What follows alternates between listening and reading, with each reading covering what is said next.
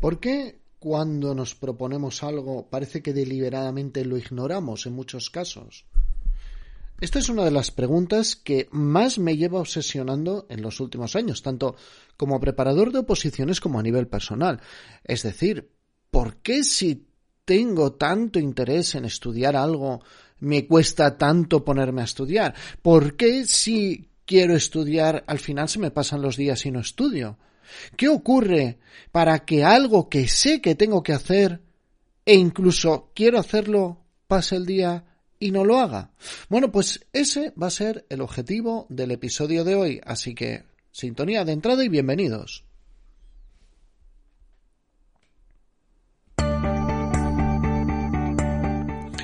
Esto es Preparación de Oposiciones de Sanidad, el podcast de EC Oposiciones.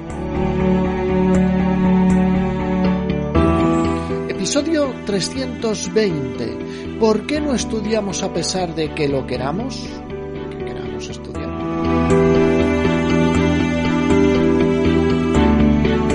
Muy buenos días a todos, bienvenidos un día más, un episodio más a preparación de oposiciones de sanidad, el podcast donde ya sabéis lo que vais a encontrar, ¿no? Ya sabéis que yo soy José Ángel Gutiérrez y que en este podcast es una forma de darme a conocer, de dar a conocer nuestra plataforma, ecoposiciones.com y que damos cursos de oposiciones para sanitarios.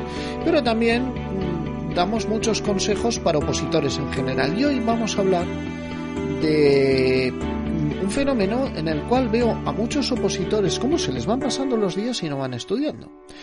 Y me voy a centrar en un aspecto muy importante. Y el aspecto en el que me voy a centrar es limitar, disminuir la barrera que hay entre quiero hacer algo y lo hago. Creo que de lo que voy a hablar hoy, creo que puede ser el germen del estudio o de cualquier cambio que nosotros deseamos llevar a cabo. No hacen falta grandes cosas, solo adquirir un superpoder, que es hacer lo que nos marcamos hacer. Esto parece una tontería, parece una obviedad, pero realmente en muchas ocasiones lo que nos separa de conseguir nuestros objetivos no es la capacidad, no es que seamos peores o mejores, es que si nos proponemos hacer algo que lo podamos hacer. En primer lugar, me gustaría comentaros lo que yo creo que ocurre. Tengo la sensación, o parte por mí mismo, yo creo que, es por donde viene esta sensación, mm, por cómo yo no logro mis objetivos o cómo me cuestan, que hacemos una ceguera a los recordatorios, hacemos ceguera a las llamadas de nuestra agenda o hacemos ceguera a las tareas que nos marcamos. Da igual lo bien que nos planifiquemos algo, si no lo llevamos a cabo, no vamos a conseguir nada. Si somos unos cracks, y esto lo he hablado ya varias veces, somos unos cracks planificando y la semana 23 de mi oposición voy a estar estudiando el tema, el tema 37 porque son 16 páginas y media, entonces le voy a dedicar 8 horas y 27 minutos, pero muy bien, eso está muy bien, muy bien. Da igual que lo planifiquemos al detalle. Si no llevamos a cabo nada, no vamos a conseguir nada. Llega un momento, por causas muy diferentes, en el que da igual lo que nos hayamos marcado, ni siquiera lo intentamos. Esto, aparte de ser una percepción mía, me doy cuenta que nuestro sistema de eh, generar recordatorios a los opositores de nuestra plataforma, veo que para muchos estos recordatorios pues les cuesta mucho, pero eh, ¿cómo es posible si tienes marcado día por día lo que tienes que estudiar y solo tienes que hacer clic, o sea, la fricción es mínima, solo tienes que hacer clic en un email, nada más, y a partir de ahí dejarte llevar. Pues aún así, aún así, hay problemas para lograrlo. ¿Por qué se puede deber? Pues primero porque el recordatorio en sí no sea lo suficiente disparador o incitador. Es decir, lo tenemos en un sitio o en un momento en el que nos pasa desapercibido. Segundo, tal vez no tengamos la energía en el momento en el que tenemos el recordatorio delante. Es decir, que mm, vamos a ver, bueno, mejor os pongo un ejemplo. ¿Qué pasa con los que somos padres de familia y dejamos tareas cognitivamente complejas, padres o madres, me da igual? Era por no especificar y ya, ya he perdido más tiempo del que quería. Pero los que tenemos hijos y dejamos tareas cognitivas pesadas para el final del día, ¿qué ocurre? Cuando llega la noche no tienes la energía para esa tarea pesada. Falta, falta de refuerzo significativo sería nuestro tercer punto. Nos falta algún tipo de refuerzo y nos da igual hacer la acción que no hacerla. Y por último, abrumadoras listas que habitualmente no se abordan. En este, en este caso, Creo que hay algunas personas que fantasean con ser grandes conseguidores, big achievers, ¿no? Y hacer superlistas que son inalcanzables. Y esas superlistas a lo que nos llevan es a que cojamos la costumbre de que veamos la lista, no tachemos tareas y no pasa nada por no cumplir lo que nos hemos marcado. Al final, sea por la razón que sea, Tal vez me haya dejado alguna razón en el tintero y vosotros me la queréis dejar en los comentarios. La cuestión es que progresamos hasta un punto muy concreto, aquel en el que nos hemos marcado hacer algo y o bien no lo hacemos o bien incluso hacemos lo contrario. A este fenómeno, que es de lo que estoy hablando en el episodio de hoy, lo llamo yo la ceguera de la lista de tareas. O en inglés, me lo he inventado yo, el, el, el concepto, así que en inglés sería to do blindness o algo así, ¿no? El, el, la ceguera a las listas de cosas pendientes de hacer. Mira, podemos incluso ir un poco más allá y directamente no hacer ya jamás esa lista, ¿verdad? en ese caso ya no hay ceguera. Estamos en la casilla de salida y no vamos a hacer nada porque no hay nada para hacer. O mejor dicho, hay que hacerlo todo. Pero chicos, no nos dispersemos. Vamos con el problema de hoy. Vamos con estas personas, que creo que sois muchos, que hacéis las listas y no las podéis cumplir. Las listas son mm, ignoradas y no porque estas listas sean abrumadoras, no, es que hoy me ha marcado 200 tareas. No, hoy te has marcado estudiar un tema. ¿Por qué no lo has estudiado? ¿Qué ha pasado? Si sabes que lo tienes que estudiar. Para mí, el problema es eh, eh, em, incluso podría confesaros que ese es el problema, porque durante años yo me podía marcar una lista de tareas sencilla, ponerme a trabajar, a hacer cosas y hacer otra cosa. Entonces, ¿de qué me está sirviendo planificar nada? Os puedo asegurar que el episodio que estáis escuchando obedece a una lista, pero ya las voy cumpliendo, es la diferencia.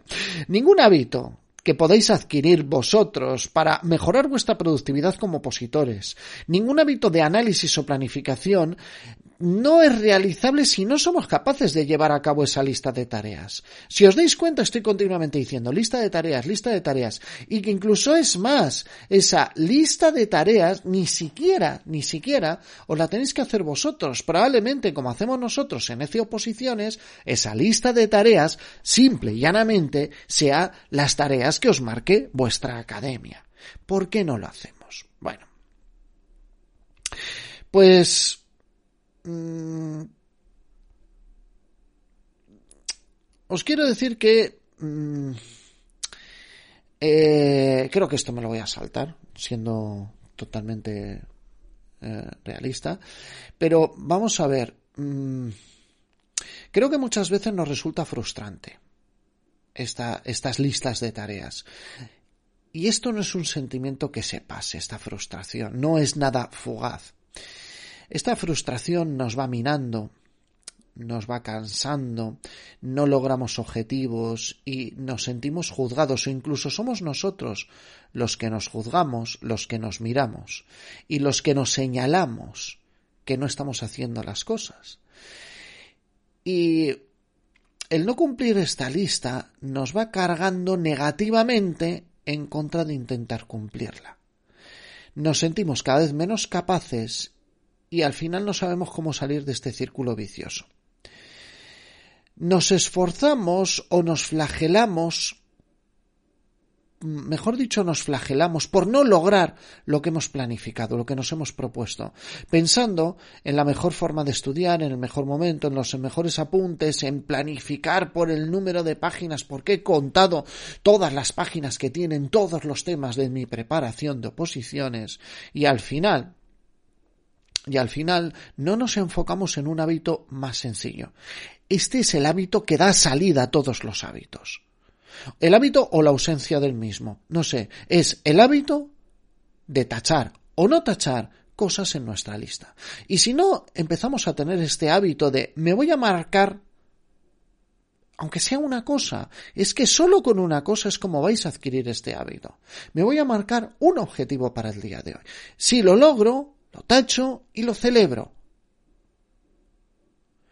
Para mí creo que ese ha sido el problema durante muchos años y sinceramente es el objetivo de este podcast, aquellas personas que pasan por lo que yo he pasado y sin duda puede que volveré a pasar porque la productividad, al menos en la experiencia mía personal, es una cuestión eh, sobre todo los que tenemos vidas tan variables, los que tenemos tres meses de vacaciones de verano infantiles, los que tenemos em, entradas en ciclo de colegios, salidas de colegios, épocas de oposiciones, épocas mm, esas diferentes épocas nos dan diferentes productividades y a veces nos vamos a encontrar con este problema de marcarnos tareas y no llevarlas a ningún lugar, no, no tachar ninguna.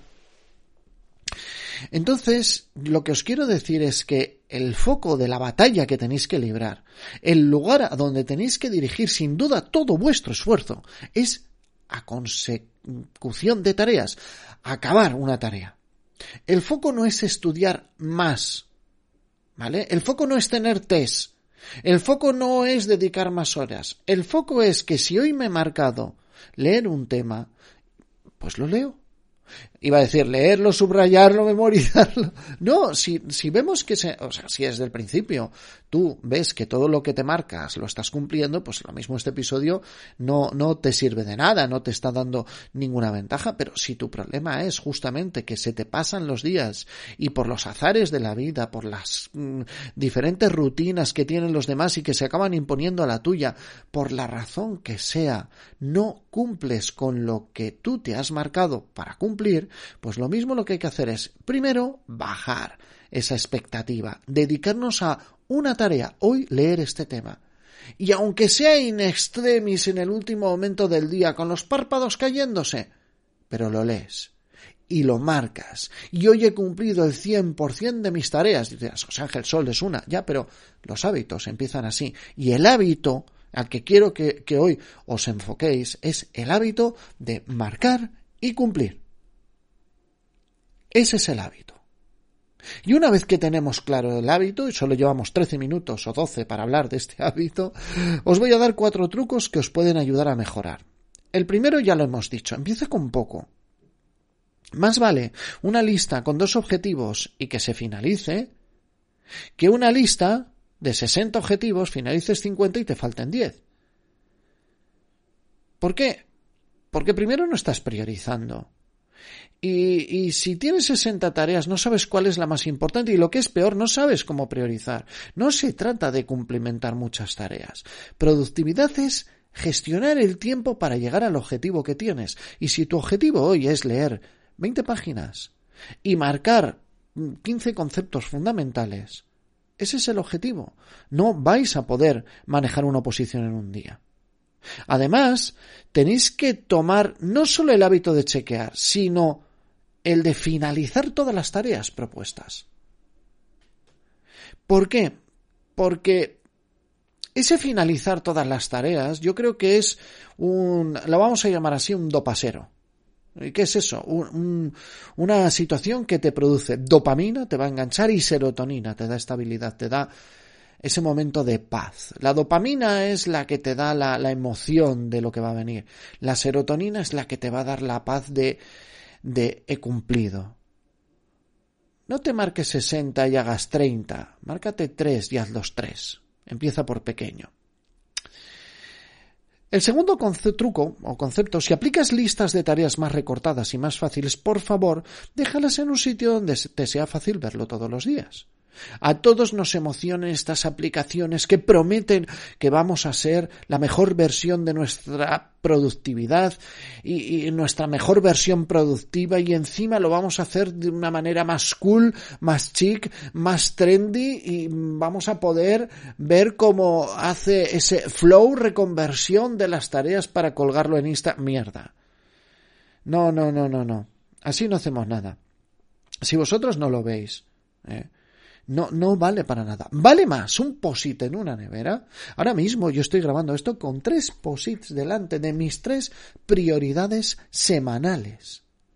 ¿Para qué? Para que en el momento en el que yo me desoriente, no sepa lo que tengo que hacer, me apetezca jugar al móvil o cualquier cosa que me aleje de este foco, tengo aquí mis tres prioridades semanales.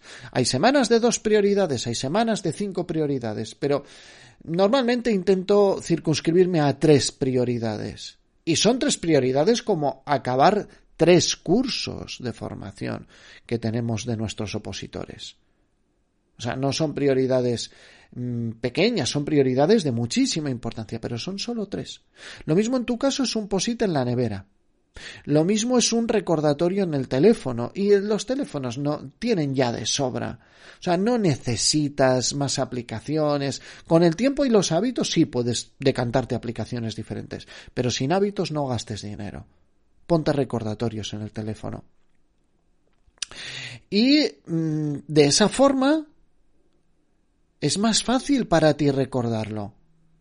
Puede que el recordatorio sea tan sencillo como poner una alarma cada dos horas que digas estudiado y tener eso en cuenta, única y exclusivamente. Tercer truco, intenta, perdón, que el recordatorio o, disparador esté disponible en un momento del día en el que tengas buena energía. Si tienes, como por ejemplo, la costumbre de mm, desayunar solo viendo, yo que sé, Instagram, por decir algo, puede ser un punto de partida excelente. Ponte una alarma que te lleve a tu checklist. Que tú sepas que cuando estás estudiando, estás con el móvil delante, estás viendo las redes sociales, bueno, pues en ese momento, oye, mira tu lista de tareas de hoy. Ya debes estar muerto por dentro si en ese momento no pulsas y te vas a tu lista de tareas. Solo eso, solo el que dar con el momento adecuado de energía y de disponibilidad puede suponer una diferencia tan abismal que te cambia la vida. Y por último, premiate.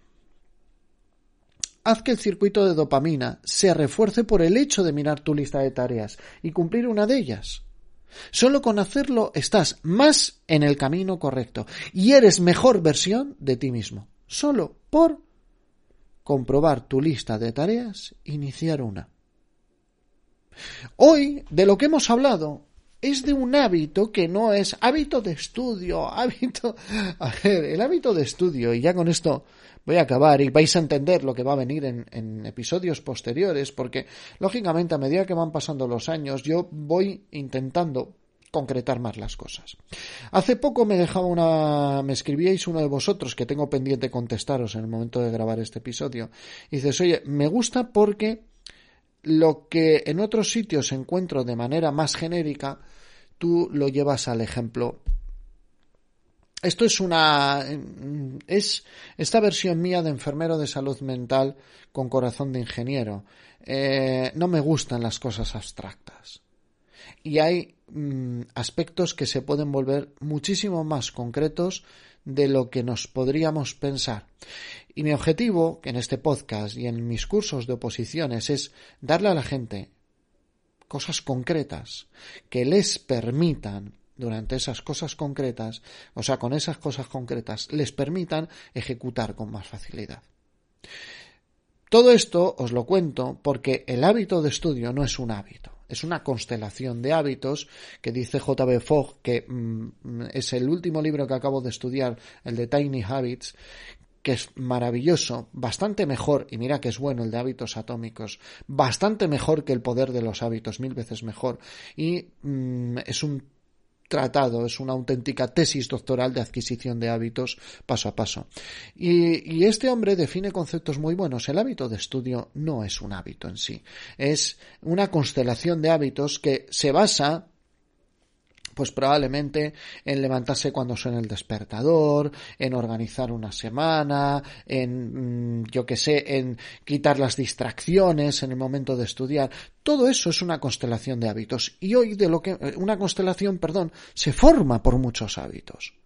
Entonces el hábito de estudio es un hábito que se basa y se fundamenta en una cantidad enorme de hábitos. Bueno, pues el episodio de hoy lo que se dirige es a uno de esos hábitos especialmente para aquellos de vosotros que se van pasando los días, que me consta que sois unos cuantos, y, no estudiáis todo lo que tenéis que estudiar, y os pesa y decís, ¿por qué yo? ¿Es que no soy lo suficientemente bueno, lo suficientemente constante? ¿Es que no tengo la famosa fuerza de voluntad? no es el caso. El problema, lo mismo, se basa en el hábito que hemos hablado hoy, en que tú te tienes que acostumbrar a lo que te marques, lograrlo. Y este no es un hábito que se encuentra en ningún lado. La mayor parte de lo que os he contado es cosecha mía, porque, para mí, ese ha sido uno de los grandes fallos y yo, y yo, no he parado nunca de trabajar, pero ¿por qué no hago bien las cosas? Uno de los grandes fallos es esta falta de eh, hacer una lista de tareas y cumplirla. Yo he tenido listas de tareas que he ignorado sin darme cuenta, no deliberadamente, durante semanas.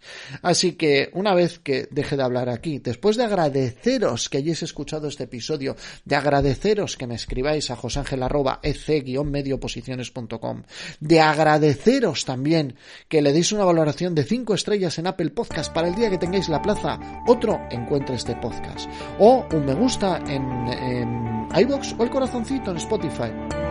Para aquellos que nos seguís en Instagram o en YouTube, para todos vosotros, que sepáis que os agradezco enormemente el tiempo que le habéis dedicado a este podcast, que espero que os retorne muchísimos beneficios en vuestro estudio y que sepáis también que en cuanto deje de hablar voy a tachar de mi tarea, de mi lista de tareas de hoy, el grabar este episodio.